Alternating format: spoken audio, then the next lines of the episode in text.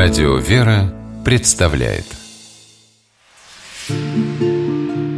Места и люди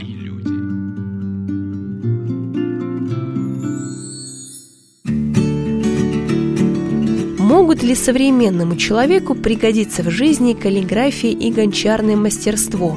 А навыки древнерусской вышивки и резьбы по дереву в русском дворце интересов уверены, человеку жизненно необходим ручной труд. Здравствуйте, меня зовут Ольга Королева, и сегодня я познакомлю вас с уникальным социальным проектом, действующим в подмосковном Сергиевом посаде при Пятницком подворье Троицы Сергиевой Лавры. Русский дворец интересов или, другими словами, центр созидательного досуга – это место, куда взрослые и дети могут прийти и провести время вместе – а еще научиться чему-то новому. Я слепила лошадку, снеговика, собачку, кошечку. Вот две луны я слепила. Это моя дочь Настя. Поскольку дело было в выходной, то я взяла ее с собой в Сергиев Посад. Недолго думая, Настя выбрала гончарную мастерскую.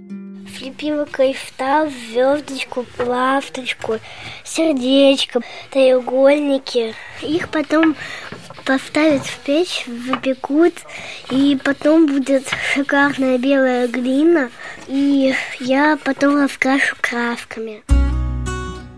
Русский дворец интересов расположен в здании бывшего гаража на территории Вознесенской гостиницы, в двух шагах от Троицы Сергиевой Лавры. И пусть внешне дворец интересов выглядит весьма скромно, внутри есть все, что нужно для нескучного досуга. Ольга Илюшина гончарный мастер и администратор Дворца интересов, проводит для меня небольшую экскурсию. В данный момент у нас сейчас проходят занятия с, детками. С 14 лет ребята занимаются самостоятельно, до 14 лет они занимаются с родителями, с мамами, с папами. Изучают они столярное мастерство, а, работают ручным инструментом, лобзиками, пилами, шлифовальными машинками, то, что вот им разрешается. Изготавливают они самолеты, а, модельные машины, корабли. Вот то, что а, поэтапное изучение идет. Вначале они делают эскизы, разрабатывают макеты и в дальнейшем уже воплощают полностью свою идею. Также у нас есть керамическая мастерская, в которой проводятся благотворительные занятия и э, занятия для всех желающих. Благотворительные занятия у нас проводятся с тремя центрами, э, с детками-инвалидами, с реабилитационными центрами, с детками с ограниченными возможностями. Для них эти занятия необходимы для социализации, для освоения такого ремесла, как керамика, потому что ребята приезжают разного возраста. Есть у нас дошкольники, школьники, младшее звено и старшие школьники. То есть ребята восьмого класса занимаются с нами уже два года. Бесплатное занятие с ними проводится. Все изделия они забирают с собой. Вот. И некоторые ребята уже планируют поступать в керамическую ну, э, стать гончарами, керамистами. Это, конечно, здорово. То есть мы им помогли в выборе профессии. Проводятся занятия по древнерусской вышивке. Вышивка XIV века. Изучаются швы, э, лицевое шитье, шьют мастера у нас пелены в храм. Также у нас проводят занятия по каллиграфии. Ребята сегодня подойдут к четырем часам. Младшая группа у нас для старших и для младших. Делают они вот различные гирлянды. А для младших идет такое направление, как игра с буквами. Знакомство с буквами плюс графика. То есть они пишут буквы, рисуют буквы различным способом. То есть это тонкая кисть, перо, а, различные материалы. Это тушь, гуашь, акрил используют. Вместе с Ольгой обходим четыре разные мастерские. Одна из них похожа на учебный класс или лекторий. В центре стоят столы со стульями, вдоль стен – стеллажи с книгами, а на стенах в рамках висят работы учеников по каллиграфии. По словам руководителя Дворца интересов протеерия Павла Великанова, именно с каллиграфии несколько лет назад все и началось. Вообще тема с э, проблемой пространства, в котором э, растут наши дети, это очень актуальная, очень болезненная тема, потому что сегодня, к сожалению, дети больше времени проводят в виртуальном пространстве, за гаджетами. Я не против этого всего, но если э, сравнивать по времени, сколько на все это уходит, и тому, что они могли бы получить вот в обычном реальном пространстве, то, конечно, к сожалению, выбор сейчас далеко не в пользу реальности. И вот наш лозунг «Настоящие ценности будущего», он именно об этом, о том, что будущее а, будет в руках тех людей, которые умеют ценить настоящее как время, как пространство времени. А с другой стороны, они умеют понимать, что такое настоящесть, что такое настоящая красота, что такое настоящий предмет. В прошлом году был в музее Ван Гога и удивился одной фразе его. Он говорит, что я очень люблю поношенные, использованные вещи, потому что в них есть печать подлинности. Для нашей современной, я бы сказал, модерновой культуры такой подход, он кажется безумным. Когда люди приезжают сегодня, вот ходят по блошиным рынкам и с большим удивлением смотрят на то, как за копейки, в прямом смысле слова, можно купить антикварную мебель, какие-то старинные там предметы э, интерьера, посуду. Они не понимают, как это, почему вот это совершенно не ценится. Но с другой стороны, когда они подъезжают к современному мебельному супермаркету, где стандартные красивые, хорошо сделанные, но выполненные на заводе многомиллионным тиражом стулья, табуретки, столы, шкафы, и видят, какая туда очередь, то становится понятно, что вот в голове появилось совершенно иное переживание, нежели чем то, которое было у Ван Гога. Держу в руках небольшую книжицу, сделанную ребенком на занятиях по каллиграфии. А в это время преподаватель Татьяна Новикова рассказывает, почему ее курс для младших школьников называется «Игры с буквами». Маленьким детям не так интересно будет просто изучать алфавит, изучать какой-то там древний почерк, и, ну так, немножко суховато, детям надо как-то разнообразить. Вот. И можно сказать, что этот курс такой экспериментальный, то есть я первый год его веду, но так как у меня тоже ребенок семилетний, вот он первоклассник на семейном обучении, вот, я поняла, как бы увидела в нем отражение от прописи, то есть нежелание писать, и я это объясняю тем, что дети современные, они не видят как бы применения навыка письма реального, потому что они видят взрослых людей, родителей, да, там в том числе, а, которые пользуются электронными устройствами, набирают тексты на компьютере, вот. Ну а в школе как бы как немножко искусственно их заставляют писать. Зачем, если они в мире видят совсем другое? Вот. И вот это вот несоответствие, и то есть им надо дать смыслы, для чего тогда писать, для чего буква нужна. И ну, мы пробуем вот книгу делать. Здравствуй, Женя.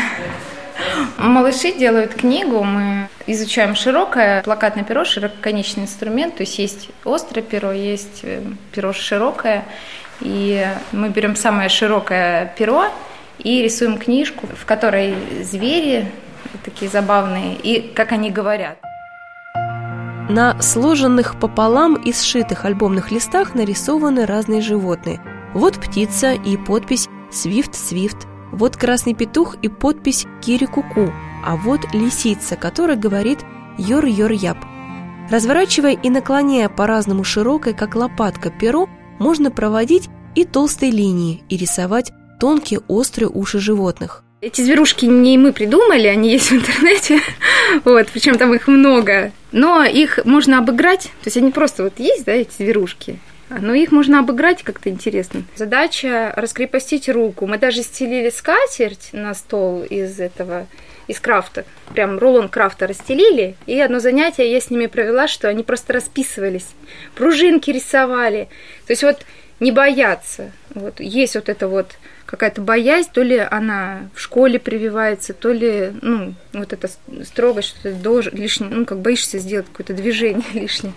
Вот, надо раскрепостить руку и не бояться. То есть э, здесь в этой книжке несколько, там, 10, 12, 15 страничек, страничек. да. Потом это все будет... Э... Ну, я им так преподнесла, что вы делаете для младших сестренок братишек. Потому что, ну, большинство есть кто-то, или даже, в крайнем случае, племянники там найдутся. Вот, потому что они уже как бы все-таки там первый, второй, третий класс, им уже для себя как-то интересно делать, наверное, а на подарок. Ну, потом будет обложечка. Тут ленточка. На обложке тоже мы белой гуашью зверушку нарисуем и назовем ее как-то, как мы говорим или как говорят звери. В общем, сейчас есть проблема у современных детей, у них у всех трудности с почерком почему-то. И родители тоже бьют тревогу там, э, жалуются.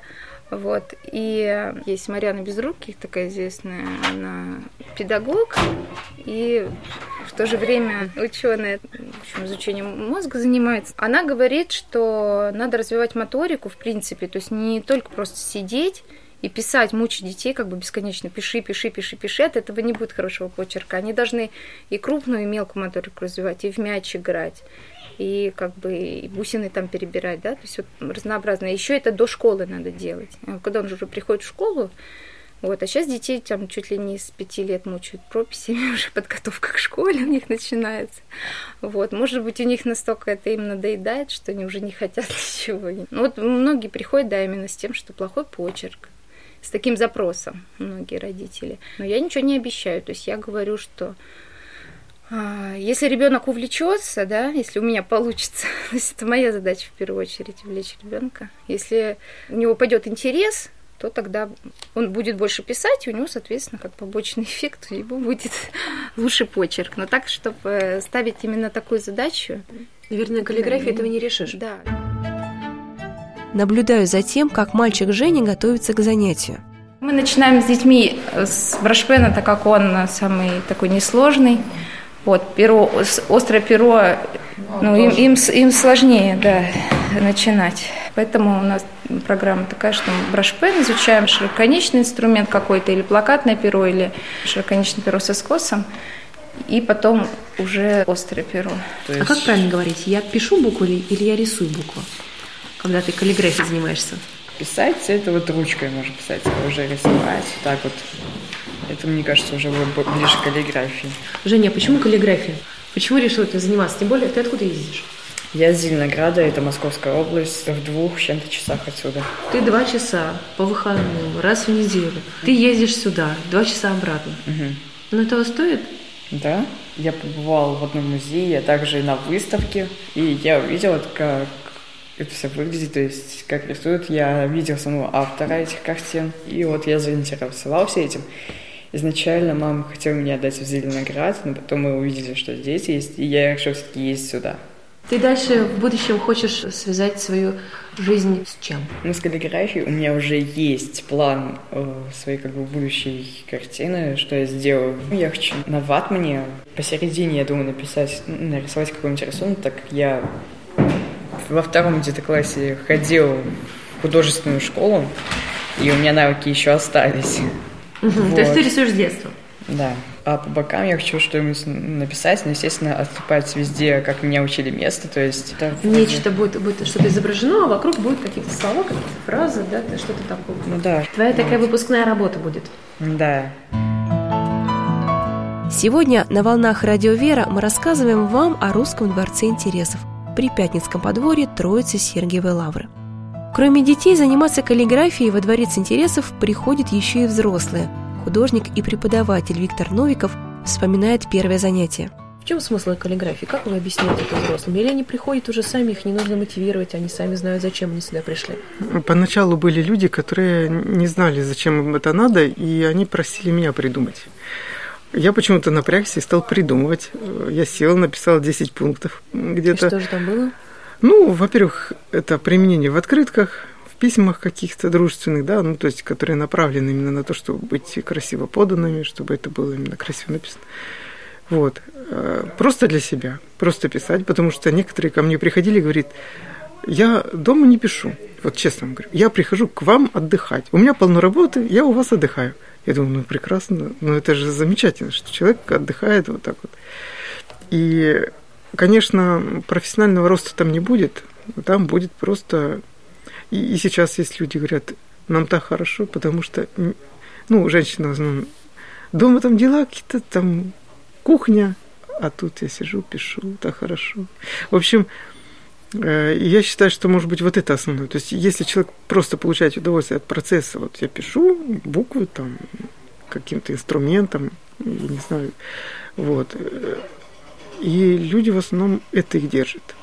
А, например, дизайнеры там используют в разработке логотипа, в разработке там какой-то рекламы, может быть, ну, там плакат может сделать каллиграфический, все что угодно. На самом деле, кто-то, может, хочет стены расписывать вот, в кафе там всяких, или витрины. Ну, в общем, применений в дизайне много очень. Сейчас это как-то развивается даже. Классе, где проходят занятия, организована выставка работ взрослых. Два направления у каллиграфии. Первое – это просто красивое писание. Это, ну, если его правильно то дословно перевести, красивое писание. Второе – это вот когда человек, научившийся писать идеально, как, ну, так скажем, как машина уже, и он делает практически компьютерный шрифт такой, то часто ему хочется что-то другое. Вот такие люди, у которых 5 лет опыт э, в каллиграфии, они, может, и не художники, но они понимают, что ну, не может быть вот это тупиком, ну, в смысле, окончанием пути. Надо что-то дальше делать. И они начинают черпать, вероятно, информацию уже из художественных источников и начинают создавать какие-то сложные композиции на, на основе каллиграфии. То есть они применяют ее, делая какие-то станковые вещи, ну, например. И тогда это становится искусством. И вот эта вот область пока, мне кажется, сейчас вот развивается. Ну, на Западе немножко побыстрее и впереди, а мы как бы, поглядывая на них, пытаемся сделать что-то другое. И этот подход, он, наверное, ну, как мне кажется, ближе, например, если мы говорим о самой букве, о рисунке буквы, то у европейца буква всегда стабильна. Ну, то есть даже если мы ее пишем одним почерком, другим, она может немножко деформироваться, но буква А – это буква А. Если бы был японец, он бы из нее сделал какую-то красивую вещь. И от самого, собственно, рисунка буквы А практически могло бы ничего не остаться, только намек. Ну, то есть можно сказать, каллиграфия – это просто письмо красивое, и каллиграфия – это в потенциале искусство. Об этом сейчас вот уже задумываются те, кто вот приезжали на нашу выставку из музея каллиграфии в Москве, и они тоже вот этот вопрос их почему-то очень интересовал. Куда дальше? На стену или там, ну кто-то там самолеты расписывает, тоже замечательно. И есть вот ведущие наши каллиграфы, московские, питерские, они активно работают на стене, потому что... Э, или, например, корейцы приезжали на выставку в том году э, в Москву. Они показывали свои вещи. Это просто такие длинные полотна, ну, я не знаю, метров по 20. И они их вот э, забрызгивают. Я не знаю, там даже есть ли какой-то текст. Ну, для них есть текст, естественно. А я смотрю, я вижу просто черную краску налитую ну, как-то так красиво налитую. Прошу Виктора рассказать о работах его учеников. На первый взгляд картины кажутся странными. Какие-то нечитаемые слова, да еще и написаны криво-косо. Но от чего же тогда их так интересно разглядывать? Вот тут, кстати, очень хорошо видно, что текст не является чем-то основным. Да, тут в основном композиция такая. Девять секторов, девять квадратов. Да, в, в основе лежит синий цвет, я бы сказал. Ну, то есть самая такая синяя работа на выставке вообще. Вот. И разными почерками готика, ну, такой классический, типа Times New Roman, вот. А, унциал, написаны фрагменты текста. По сути, это была большая работа, которую она разрезала и по-разному поставила. И получилась такая мозаика интересная. Но в итоге доработала потом каждую часть. Получился полиптих, по сути. Вот. То есть каждая работа может восприниматься по отдельности, и в целом это смотрится блоком. Угу. Вот. Эхо дождя называется. Эхо дождя. Полиптих эхо дождя. Да. Эхо дождя вот написано вот здесь. И, вероятно, это какое-то произведение, не знаю. Ну, может быть, текст был большой, и она его вот весь сюда включила. Вот. вот это замечательная работа. Мы изучали полустав, и одна моя ученица решила написать им текст Земфиры. Это такой интересный сплав, да, абсолютно современный текст и вот таким традиционным древним почерком. А вот эта работа мне нравится именно тем, что девушка ходила ко мне совсем немного. Мы изучили три почерка или четыре. Ну вот тут, кстати, тоже полустав есть, итальянский курсив и спинсериан. И вот она на основе этих из, изученных ей почерков сделала работу. Сделала ее очень быстро. Принесла, мы все очень удивились, потому что э, это, можно сказать, она, так скажем, как если бы в конце года студент выполнил какое-то задание, которое делает на третьем курсе. Ну, вот так вот. Студент первого курса выбрал да, вдруг. Да, Угу. На Вот. коричневом То есть фоне, да, на от нее темном. никто, да, По спирали написаны слова, кольца называется картина. Основное это вот то, что э, выразительное средство, это темный фон, на нем белые буквы и э, часть текста написана по, по кругу. Когда я при храме еще вел занятия, там ходили люди от 40 и старше. Бабушка одна была прям такая пожилая. Сам- Самая старательная, кстати. И в итоге она ходила дольше всех, и у нее в итоге так классно стало получаться, я удивился. Я подумал, вот, все-таки в каллиграфии очень важна практика. И я им как-то на занятие пришел, говорю, в следующий раз мы начинаем изучать готику. А сам думаю, как, он, как они на нее среагируют, потому что это такой, ну, немножко и молодежный, и немножко такой почерк. Давайте, говорят, все, сели и изучают. Я очень удивился. Или второй случай. А, Значит, мы изучали полуустав, а полуустав это традиционный книжный такой почерк. И с ним очень трудно как бы экспериментировать. И тут мне в голову пришла мысль, я им сделаю два образца, как бы два направления, в котором они могут идти. Такой традиционный, ну там какая-то посередине картинка, под ней текст. И свободная такая композиция, что-то там апли- не аппликация, какой-то оттиск там написано. Так, думаю, я им сейчас принесу, они скажут, давайте первое. Ну, все говорят, давайте вот это. Хотя... А вы захотели второе? Да, и для меня это было удивительно, потому что среди них тоже не было таких вот людей, которые вот готовы сейчас вот взять швабру и писать где-нибудь на стенах большие буквы.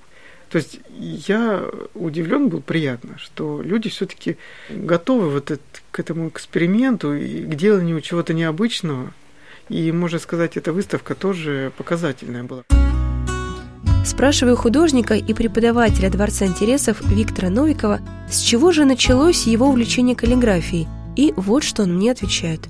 Я считаю, что вот практически все, что мы создаем, оно должно эстетическое наполнение пространства делать какое-то. То есть картина это же не всегда такая вещь, которая вот я на нее смотрю и всегда ее прочитываю. Ну, я имею в виду каллиграф, каллиграфическая картина. А она должна быть красиво написана так, чтобы я мог ее разглядывать просто как, ну, знаете, вот у меня в детстве висел ковер на стене. Это то, что я изучил вот от и до, потому что лежишь его и рассматриваешь. Может быть, лучше было бы, если бы там э, висела какая-нибудь картина ну, какого-нибудь там древнего мастера, тогда было бы полезней. Но так как я рассматривал ковры, для меня ну, так интересен паттерн, вот этот орнамент. Поэтому я считаю, что вот какая-то орнаментальность, какая-то, так скажем, сложность именно текстурная, да, вот, которую хочется рассматривать, в которую хочется углубиться, должно в жизни человека присутствовать. Должны быть какие-то картинки на, на стенах, чтобы и ребенку, да, вот, например, это его как-то, если это хорошего качества вещи, то это его воспитывает. Если это взрослый человек, ну, все равно есть куда взгляд, на чем остановиться там. Я вот, интересно, что сам я не дома у себя не вешаю. У нас много чего висит на стенах, но одну стену я расписал все-таки каллиграфии. То есть это была моя мечта, и я написано? это осуществил. Да тоже мои стихи. я хотел сделать в трех помещениях, то есть в кухне, в двух комнатах. В итоге сделал только пока в спальной, потому что это была самая маленькая стена. Когда делали ремонт, мастер этот, прораб, говорит, ну вот, я стену подготовил, если вы пишете, вот пишите сейчас, потому что потом, ну, нельзя будет. Там полы стелить, там еще что-то. Вот у меня был один день, и, естественно, это был стимул, я пришел, я расписал там за несколько часов, и вот довольно хожу. А на кухне все пусто. Ждет своего часа, да. Но дети уже начали. Дети рисуют по моей каллиграфии прям, Леночка, ей три с половиной. Три с половиной. Бегает чуть, каждый день поштриховывает. Они, видать, воспринимают так, ну папа же сделал, значит, я могу там тоже что-то порисовать. И поэтому вот здесь, да, наверное, момент воспитательный. Но она делала-делала, вот сейчас вроде ничего, затишье у нее творческое. Все-таки Детям, наверное, надо. Вот сейчас модно, там стены красят черным, да, и чтобы мелками ребенок рисовал. Потому что очень часто бывает, что на размере маленьком еще ничего, и там еще трудно определить, ребенок боится или нет. А стена, она так раскрепощает, что ребенку уже вот А4, А3 это будет вообще ерунда, он кистью махнул, все. Пока мы общались с моим собеседником, пришел его ученик Виктор. И мне разрешили поприсутствовать на занятии. Татьяна Новикова, что преподает в детской группе, даже вручила мне острое перо с чернилами и предложила написать несколько слов на разлинованном листке. Это оказалось труднее, чем я себе представляла. Буквы выходили неровными, и работа смахивала на пропись первоклассника. Такое случается, когда пишешь пером в первый раз, говорит мой сосед Виктор. Он начал учиться искусству красивого письма месяц назад и уже достиг неплохих результатов. Здесь вот мои прописи лежат. Так и написано. В канун четвертого занятия каллиграфии не самое страшное зрелище. Гораздо хуже испугавшись, не попробовать вовсе писать пером. Мой первый пропись я отсюда, сами видите, вот, дошел сюда. Прошел месяц. Способный ученик. Да, как... все-таки ученики тоже разные бывают. И э, тут вот, скорее всего, влияет именно самостоятельная работа. Потому что кто-то пишет только здесь, когда на занятия приходит. Я очень много пишу. Я, честно сказать, я вот жду, когда я буду заниматься каллиграфией. У меня просто четверо детей, вот, и мне дома спокойно позаниматься не дадут. Вот когда все лягут, я вот до тех пор, пока уже, как говорится, глаза не видят, пишу. Ну и все, утром на работу.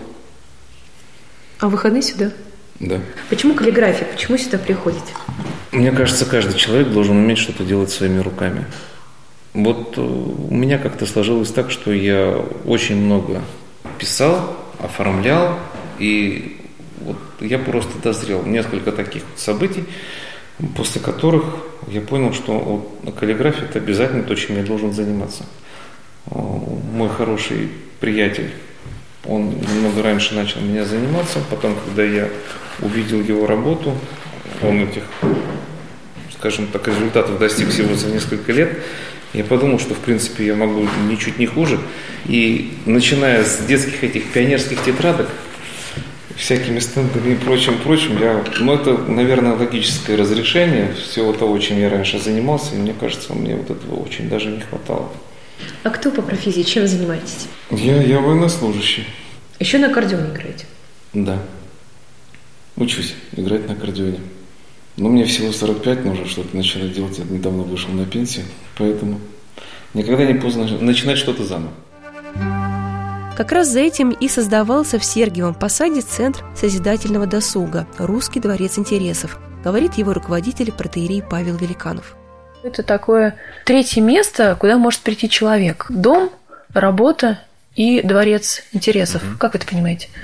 Это прежде всего определенное пространство, где человек чувствует себя комфортно, которое не является ни местом его постоянного проживания как дом, ни местом его профессиональной деятельности как работа, а, но в этом месте он должен находить определенную душину для себя и раскрывать те грани личности, которые в других местах у него не могут быть раскрыты. И под этой маркой третьего места – мы старались сделать все наши помещения прежде всего не как функциональные, а как среду обитания. Вот. Но хотелось, с одной стороны, добиться максимальной универсальности, чтобы любое из помещений оно могло использоваться для очень разных целей. А с другой стороны, хотелось, чтобы не чувствовалось в этом всем отчужденности и офисности. Мы продолжим говорить о русском дворце интересов после небольшой паузы. Оставайтесь с нами. Места и люди.